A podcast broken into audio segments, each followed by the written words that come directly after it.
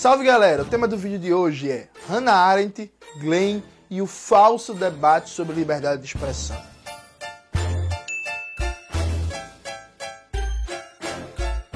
Veja, nos últimos dias, na internet tem circulado bastante alguns vídeos do jornalista Glenn, Glenn Waltz. Cauê duvidou que ele tem capacidade de falar o sobrenome dele. Aqui, Glenn Waltz, como vocês sabem, I'm Speak English. O jornalista Glenn, Glenn, Waltz, do famoso pelo Intercept, pelas reportagens aí do Vaza Jato e aquele rapaz do Snowden, por aí vai, ele vem falando muito sobre liberdade de expressão. Na verdade, desde a época do Monark, né? Sabe, Monark não a bicicleta, que é a Monark do bem. O Monark do mal, que é o Monark do podcast, né? Que o Casimiro chamou de burro. Ponto pro Casimiro. E aí, desde aquela época, o Glenn vem falando bastante sobre esse debate de liberdade de expressão, que as big techs estão controlando, que as pessoas podem ou não podem falar, que conteúdo acessar e por aí vai. E aí, veja, qual é o argumento básico do Glenn? é que não existe limites para a liberdade de expressão. De que a partir do momento que você começa a praticar censura, você acaba atingindo como todo o direito de se expressar e que não podem ser as big techs, os bilionários da comunicação, do Facebook, do Google, do Twitter, do Instagram, que vão decidir o que as pessoas podem ou não podem falar, podem ou não podem ouvir. O Glenn, inclusive, chegou a dar exemplos de pessoas judias que defendem que neonazistas não sejam processados por discurso antissemita. E mais recentemente ele começou a usar bastante um exemplo né, que o Facebook e o Twitter estão decidindo que as pessoas podem ouvir ou não. Chegou, inclusive, a dialogando com o jornalista reacionário da Fox News, falar que o Facebook e o Twitter estão censurando direto os discursos de Bolsonaro. E aí que ele discorda de Bolsonaro, que acha Bolsonaro odioso, mas são os bilionários que devem decidir, que, enfim, que as pessoas podem ou não devem ouvir. Veja, isso é um, um discurso errado, tosco, e é tosco, gente, desculpa, é tosco, é tosco, e eu vou explicar por quê. Ainda que ele toque numa questão, num problema real. Vamos lá. Lênin dizia que não existe verdade abstrata, a verdade é sempre concreta. Então, por exemplo, se você me perguntar, Jones, existe intolerância religiosa no Brasil?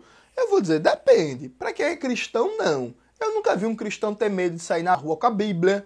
Eu nunca vi um cristão apanhar por ser cristão. Eu nunca vi um cristão ter medo de mostrar que é cristão. Pelo contrário, né? Então aí sempre nos ônibus aí, nas paradas, não sei o que e tal. É isso. Igreja para todo lado e por aí vai. Então não existe intolerância religiosa no Brasil para pessoas que seguem o cristianismo, mas existe para as pessoas que seguem as religiões de matriz africana. Percebe? Então, assim, tem intolerância religiosa no Brasil. Algumas pessoas, inclusive, gostam de usar o termo racismo religioso, porque faz referência ao clara, à clara ligação entre a questão racial e essas religiões de matriz africana. Se você me perguntar assim, Jones, existe liberdade de ir e vir no Brasil? Eu vou dizer, tem. O Luciano Huck, por exemplo, ele tem liberdade de ir vir. Ele tem jatinho, ele tem helicóptero, ele vai para onde quiser, ele é homem branco, ele é homem rico. Mas, por exemplo, uma mulher tem liberdade no Brasil de ir e vir. Uma mulher trabalhadora, minha irmã, minha mãe, minha tia, minhas amigas e tal. Porque o Brasil é um país patriarcal, machista, vários casos de violência e por aí vai. Porque falta transporte, porque não tem direito à cidade, porque o transporte é uma mercadoria, é uma porcaria e várias fitas, porque tem apartheid urbano, áreas. Pô, a burguesia pernambucana praticamente privatizou uma praia aqui em Pernambuco, é a praia do Paiva, tá ligado? É isso. Então não tem liberdade de ir e vir no Brasil pra boa parte da classe trabalhadora. Pro Luciano Huck tem, assim, tá ligado? Agora você dizer assim, Jones, existe liberdade de expressão no Brasil? Pô, depende. Para a burguesia tem. Por exemplo, todo dia, todos os canais da mídia burguesa falam que tem que cortar gastos, que tem que privatizar, que está gastando muito, que é austeridade, que o Estado está inchado, por aí vai. Mas eu nunca vi na propaganda ordinária da mídia burguesa uma posição defendendo que, por exemplo, a saúde não seja uma mercadoria, que todo o sistema privado seja estatizado e incorporado ao SUS e que sejam derrubadas todas as políticas fiscais de contenção de gastos públicos para a saúde. Então eu nunca vi isso na televisão assim, no Jornal Nacional, na, na, no Jornal da Record. Quem Jornal da Record no Jornal da Band? Por aí, por aí vai. Então, assim, a burguesia tem plena liberdade de expressão. Percebe que com esses exemplos, a gente sempre precisa perguntar quem, assim, tá ligado? É claro que, por exemplo, várias questões são universais. Então, por exemplo, o Brasil é um país machista. Então, o Brasil é machista para tudo e para todos. As mulheres, no caso, enfim. Então, veja, uma mulher burguesa, ela também é potencialmente vítima do machismo. Tá ligado? Ela também é uma potencial vítima, por exemplo, de violência sexual. Percebe? Assim como uma mulher da classe trabalhadora. Agora, até o que é universal na forma de se particularizar é diferente. Então, dificilmente uma mulher burguesa vai ter, por exemplo, negado o seu direito a um atendimento médico hospitalar frente à situação de abuso, o seu direito ao aborto, não vai ter condições de ter um atendimento psicológico e por aí vai. Então, veja, até questões que são universais, toda mulher na sociedade patriarcal machista é uma vítima potencial do machismo, do patriarcado. Só que até a forma que se concretiza isso é particular frente à classe, à raça no Brasil e por aí vai. Ou seja, não existe verdade abstrata. Isso serve para tudo, pô. Isso serve para liberdade de expressão também. Então veja, existe liberdade de expressão para ser racista no Brasil, de sobra. Meu amigo, o Brasil é, junto com os Estados Unidos, o único país do mundo que há mais de 40 anos consome de maneira ininterrupta violência policial na TV, no rádio, apologia da polícia espancar, da polícia matar, bandido bom é bandido morto, direitos humanos palmando direito e por aí vai. Todo dia tem na televisão um discurso dizendo que a polícia, que é uma das que mais mata no mundo, que mata majoritariamente jovens negros e periféricos, tem que continuar matando. Eu nunca vi uma propaganda sistemática na televisão antirracista pedindo fim do genocídio da população negra e explicando como é que é possível chegar nesse fim. Então, por exemplo, existe liberdade de expressão de sobra para o discurso racista no Brasil. Não existe para o discurso antirracista. Por quê? Porque a gente tem aqui uma desigualdade estrutural de poder poder econômico, poder político, poder institucional. Então, quando você coloca a liberdade de expressão num princípio abstrato, não, suave, tá ligado? Só que nada é abstrato. Isso é uma forma covarde de fugir do debate. Porque, como diria Lênin, a verdade é sempre concreta. Então, sempre que você ouvir alguém falando assim, o Brasil não tem liberdade de expressão, você pergunta para quem, para dizer o quê? Ah, o Brasil não tem liberdade religiosa. Para que religião e como? Ah, não, o Brasil não tem direito de ir e vir. Para quem e como? Porque você vai ver que por trás desse discurso geral abstrato se esconde falácias e falsidades. E aí, por que eu coloquei o título da Hannah Arendt nesse vídeo? Porque, bicho, a Hannah Arendt é uma das filósofas mais conhecidas do mundo que defende um raciocínio parecido com o do Glenn, Glenn Waltz, que é, é clássico da cultura estadunidense, velho. Que é essa defesa abstrata, geral, generalista.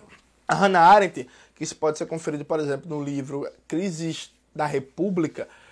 No auge do movimento negro dos Estados Unidos, a Hannah Arendt reclama de que a dessegregação à força era uma violação da liberdade dos que defendiam a segregação.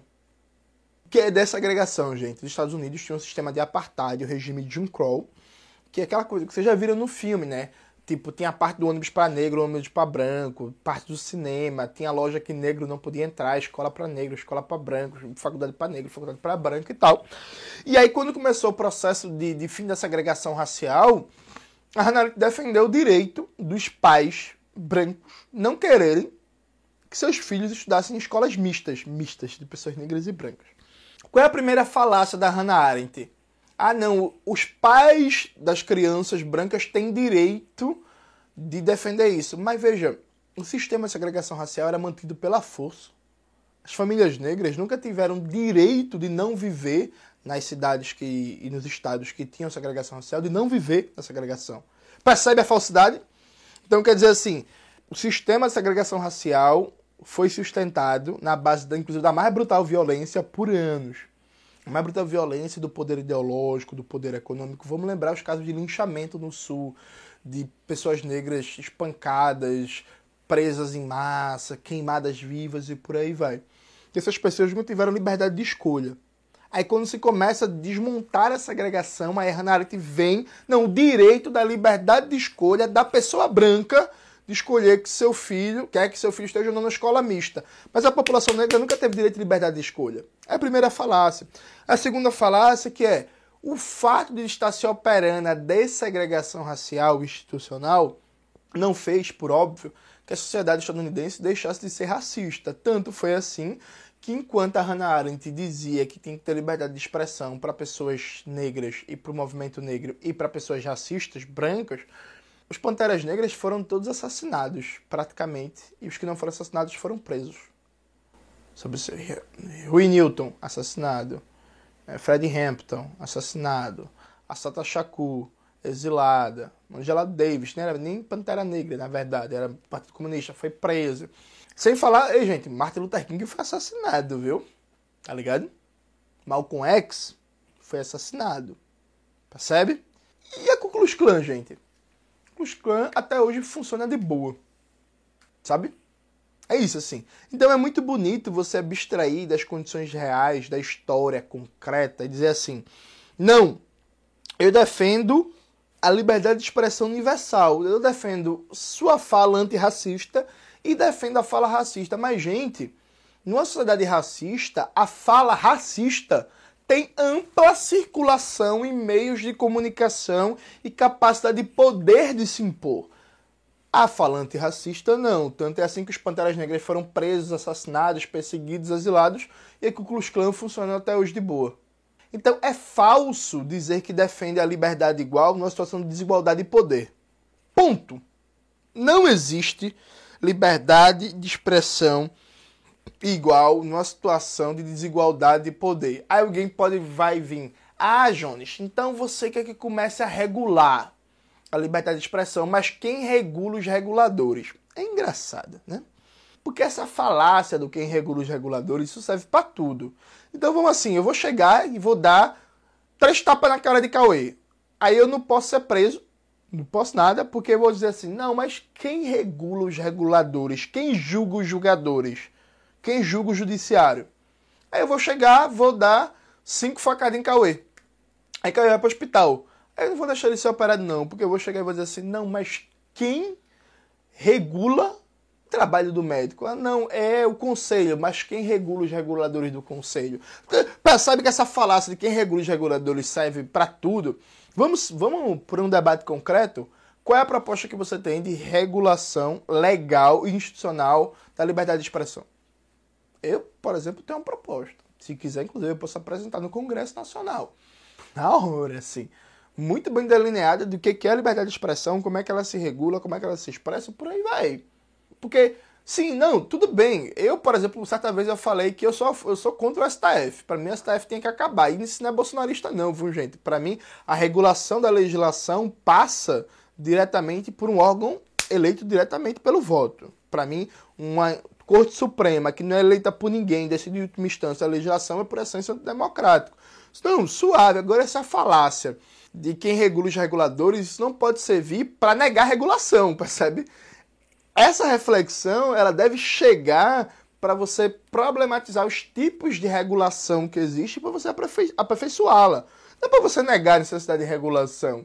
Então veja, não existe liberdade de expressão abstrata universal numa situação de desigualdade. Especialmente, inclusive, gente, numa situação de uma sociedade capitalista, burguesa, em que a comunicação é uma propriedade, porra. Cauê não tem dinheiro para ter emissora de televisão. A família Marinho não tem tá ligado? Não tem dinheiro para ter um jornal, bichinho. Triste, pra ter uma cadeia de rádio. A família. Esqueci o nome da família que controla a Folha de São Paulo, mas essa famíliazinha aí tem, pô. Então, assim, no sistema jurídico burguês, Cauê e a família Marinho, né, pô. Cauê, sei lá, o, o não lembro o filho. O, Marinho Júnior, filho do Roberto Marinho. Cauê e o filho do Roberto Marinho são duas pessoas jurídicas, têm os mesmos direitos, os mesmos deveres, tranquilo. A opinião de Cauê, que ama Xi Jinping, chega a quase ninguém, fora a galera que segue ele no Twitter. A opinião do Marinho Júnior, que quer privatizar tudo, acabar com o direito trabalhista, acabar com previdência, neoliberal até o talo, chega todo dia a mais de 100 milhões de brasileiros. Percebe? E tu quer dizer que, tipo, quer dizer que Cauê e Marinho Júnior têm a mesma liberdade de expressão só porque a polícia não tá batendo em nenhum dos dois. Pelo amor de Deus, né, gente? Isso é ridículo. Isso é bizarro. Tá ligado? A informação é mercadoria no capitalismo. Portanto, por definição, aqueles que são detentores dos meios de produção dominam a circulação da informação, que é uma mercadoria. Então não existe liberdade de imprensa, existe liberdade de empresa. Porque no Brasil a mídia televisiva é basicamente quatro, cinco famílias e uma igreja, pô. Tá ligado? Família Saad, do agronegócio, família Marinho, família Bravanel, Igreja Universal, a família lá do bicho da Rede TV, que eu esqueci, por aí vai, pô. São cinco, seis famílias que controlam basicamente a comunicação televisiva, que ainda é o principal meio de comunicação no Brasil. Isso é liberdade de expressão. E aí a gente caminha para o último elemento. Aí quando o Glenn fala assim, ah, eu não quero que os bilionários decidam que as pessoas devem ouvir ou falar. Aí quando você escuta isso, você pensa assim, caralho, o Glenn virou socialista. Não, a solução pro Glenn, pro bilionário não decidir, é deixar os nazistas falar à vontade, porra. tá ligado? Um bagulho meio surreal. Não, veja, eu também acho que é um problema a comunicação brasileira via internet via redes sociais ser praticamente toda processada por empresas dos Estados Unidos. Eu já falei, inclusive, várias vezes, já tentaram me cancelar. Tentaram me cancelar. Tentaram me cancelar, já me chamaram de autoritário, de stalinista, porque eu falo que uma das perspectivas da Revolução Brasileira é banir. Botar para fora do Brasil Facebook, Twitter, Google. Inclusive, abrindo um parênteses, outro dia desse eu falei isso. Aí, veja a colonização digital, né? Alguém falou assim, mas botar o Google para fora do Brasil, como é que as pessoas vão pesquisar? A pessoa acha que o Google é o único mecanismo de pesquisa. Se perdeu da mente, inclusive, que o Google é um dos buscadores possíveis do que existe na internet, mas tudo bem. Então veja, eu acho que a Revolução Brasileira tem que banir tudo isso. Banir não administrativamente, de proibir, não, cria uma regulação econômica que privilegia estruturas de comunicação nacional, que bota uma taxação pesada em monopólios estrangeiros e que cria um mecanismo de controle muito bom sobre o nosso fluxo de dados. Que é o que a China faz. Olha, inclusive, oficialmente, gente, atenção.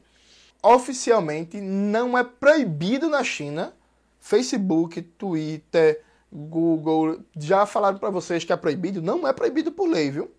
Tu chegou a usar, Cauê, quando foi lá na China? Cauê usou quando foi lá na China, o, o Felipe Duran, que está aí na internet, no Twitter, usa, todo mundo usa. Não é proibido. O que foi que a China fez? Ela criou um ambiente comercial, é o mercado, vamos liberar isso. Vocês não gostam de livre mercado? Ela criou um ambiente comercial e de regulação em que as empresas ocidentais têm extrema dificuldade de poder entrar no mercado chinês. Então, assim, você consegue usar o Twitter na China, mas ninguém liga. Porque tem WeChat, né? WeChat? Tem um WeChat, porra. Ninguém liga pro Twitter. Tem lá o Google deles, tá ligado? Ninguém liga pro Google gringo, porra. É isso. Essa é a perspectiva. Agora veja, para isso a gente precisa criar um complexo público estatal de comunicação e tecnologia que garanta redes sociais brasileiras, uma capacidade de, de, de comunicação processamento de dados, satélite, internet, tudo brasileiro. Então, atenção, Glenn, Glenn Waltz, eu também quero que os bilionários das big techs não tenham poder nenhum sobre a comunicação dos brasileiros.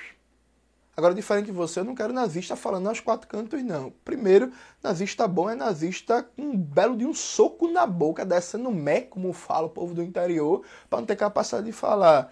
Segunda coisa, a melhor forma de combater os bilionários é criando complexos públicos nacionais eficientes de alta densidade tecnológica que garantam uma comunicação nacional, pública e democrática, mandando para o inferno a capacidade dessas grandes multinacionais da comunicação de controlarem a comunicação de países como o Brasil, que é o que a Bolívia vinha fazendo antes do golpe, a propósito, de 2019, e eu não pesquisei ainda se retomou. Imagino que sim, tá ligado? Mas a Bolívia vinha desenvolvendo todo um sistema próprio de satélites e de internet para depender cada vez menos das empresas dos Estados Unidos. Então veja, eu sou contra o Google, sou contra o Facebook, sou contra o imperialismo, sou contra o monopólio da comunicação pelos Estados Unidos e sou contra nazistas, racistas, supremacistas brancos, Bolsonaro, monarca. Eu sou contra monarca também. Então dá pra ser contra os dois, Glenn. Né? Assim, é isso. Esse negócio, não, eu sou a favor da liberdade de expressão, sou contra os bilionários. Por isso eu gosto que nazista fale, isso não se sustenta. Isso, inclusive, é um tipo de perspectiva política que explica por que os Panteras Negras estão quase todos mortos e a Klux Klan está serelepe, pronta para voltar a mandar e desmandar no governo dos Estados Unidos na próxima eleição. É isso, galera. Espero que vocês tenham gostado do vídeo de hoje. Não se esqueçam de se inscrever no canal, ativar o sininho, curtir esse vídeo, compartilhar, ouvir o Revolution, olhar os cupons de desconto que estão aqui na descrição do vídeo e tudo isso que vocês já sabem. Um beijo e até a próxima.